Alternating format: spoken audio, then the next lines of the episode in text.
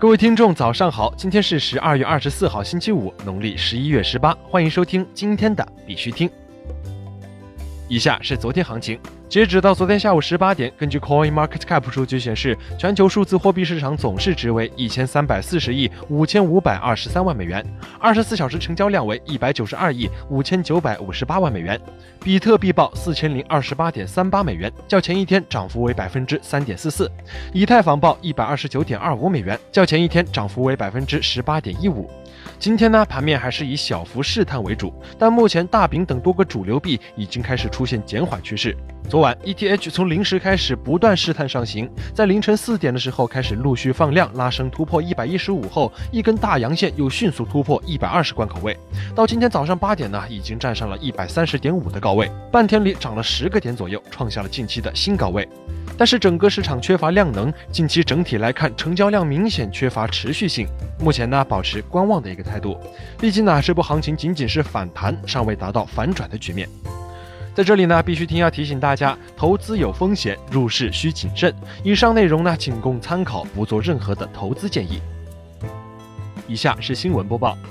今日头条：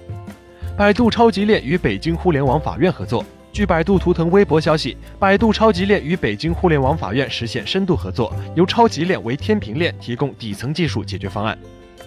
部分天猫、京东商家实行购物即挖矿。据星球日报消息，最近有不少购物返利平台宣称自身为基于区块链研发的新一代购物返利平台。其与区块链挂钩的地方在于，平台 token 按照共识机制和智能合约分配，总发行量固定且产出按年减少，保证 token 不断升值。token 达到一定额度可提现。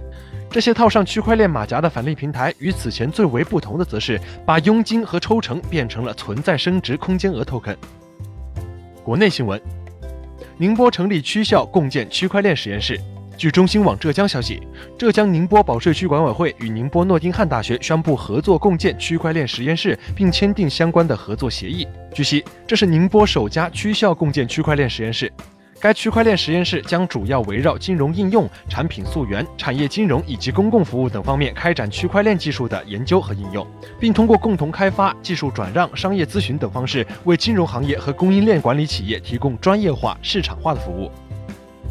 广州市公安局区块链技术应用联合实验室成立。二零一八年十二月二十一号，由广州市公安局、北京火币天下网络技术有限公司、北京大学金融科技创新实验室联合成立的广州公安局区块链技术应用联合实验室，在广州市公安局刑警支队办公大楼正式揭牌。实验室宗旨是深入探索区块链在公安系统领域的应用。广州市公安局副局长乔雷、火币集团首席安全官吴树鹏、北京大学科技创新实验室副主任秦涛等参加了揭牌仪式。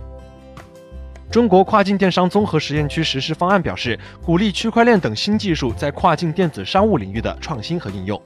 据北京商务局网站消息，北京市政府办公厅日前印发了《中国跨境电子商务综合试验区实施方案》，市商务局对实施方案做了相关解读。方案明确了十项试验区的重点建设任务，其中第二就是加强两类创新，强化跨境电子商务技术创新和服务创新，鼓励云计算、大数据、人工智能、区块链等新技术在跨境电子商务领域的创新和应用，支持发展线上线下相结合的跨境体验消费，探索保税免税一体化运营模式，积极引进培育跨境电子商务产业链服务企业和机构。搭建传统企业与跨境电子商务服务企业合作对接平台，建立跨境电子商务出口品牌培育、发展和保护机制，加强知识产权的保护。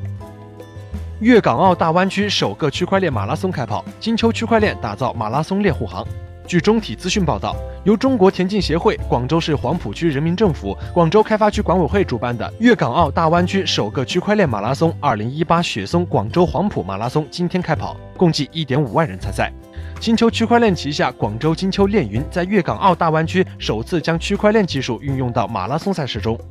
基于金秋区块链自主研发的 Echo Chain 生态链打造的马拉松链，将为完赛的运动员颁发独一无二的区块链证书。运用区块链加密算法和共识机制，以去中心化、分布式储存的方式，将运动员真实身份以及比赛结果等记录上链，保证数据的有效性和不可篡改。国际新闻。推特男孩连发1.5万条推文，祈求赠予一个比特币。据 CCN 消息，推特账号 Give Me Bitcoin at Please Give Bitcoin 每隔三十分钟就发一条推文，请给我一个比特币。目前推文数量已经有一点五万条。据外媒猜测，可能是某种脚本提供技术支持其定时连续发布。美国证券交易委员会二零一九年审查优先事项包含数字资产。美国证券交易委员会的合规检查和检查办公室已经宣布了2019年的审查优先事项，包括网络安全、反洗钱和数字资产领域。数字资产的详细审查内容是数字资产的出售、交易和管理，确认市场参与者身份，包括考虑数字资产的供应、销售、交易和管理。此外，对于积极参与数字资产市场的公司，SEC 还将专注审查其数字资产的投资组合管理、交易、客户资金和资产的安全、客户投资组合的定价、合规性和内部控制等方面。百分之十三的俄罗斯人使用加密货币进行网上购物。据 Bitcoin 点 com 消息，在圣诞节假期前夕，对俄罗斯九百二十四位居民进行的民意调查显示，百分之十三的俄罗斯人使用加密货币来支付他们在互联网上购买的物品。据悉，该调查结果涵盖了所有无现金支付方式。英国政府或将授予 FCA 对加密货币的监管权。据《卫报》报道，英国政府宣布准备授权金融行为监管局对所有虚拟货币资产进行监管。此前，国会议员发出警告称，数字货币资产使投资者容易受到风险的影响。虽然 FCA 目前对加密货币有所监管，但包括比特币在内的许多其他加密货币并不在其监管范围内。该委员会表示，该法规将在不扼杀创新的情况下保护客户和企业。金融服务大臣 John Glen 表示，FCA 可以监管加密货币公司，以遏制洗钱活动和恐怖主义融资。他还指出，英国政府认为首次代币发行可能有利于未来筹集资金。美国政府关门可能会影响数字货币市场。据 CCN 发布的一篇评论，美国政府关门可能直接或间接地影响数字货币市场。这次关门事件打乱了美国商品期货交易委员会的时间安排，而洲际交易所即将推出的比特币期货交易平台 Bakkt 必须获得 CFTC 的批准才能够开始交易，这样使得比特币期货的上市时间变得更加不确定。另一方面，由于比特币和其他数字货币具有避险的投资价值，投资者可能会由于政治波动的影响而增加数字货币的投资。今天的必须听新闻播报就到这里，更多区块链资讯，请关注我们的微信公众号 b i x u t i n g 下划线，也就是必须听的拼音加上一个下划线。感谢各位听众的支持，祝大家度过美好的一天，我们明天见。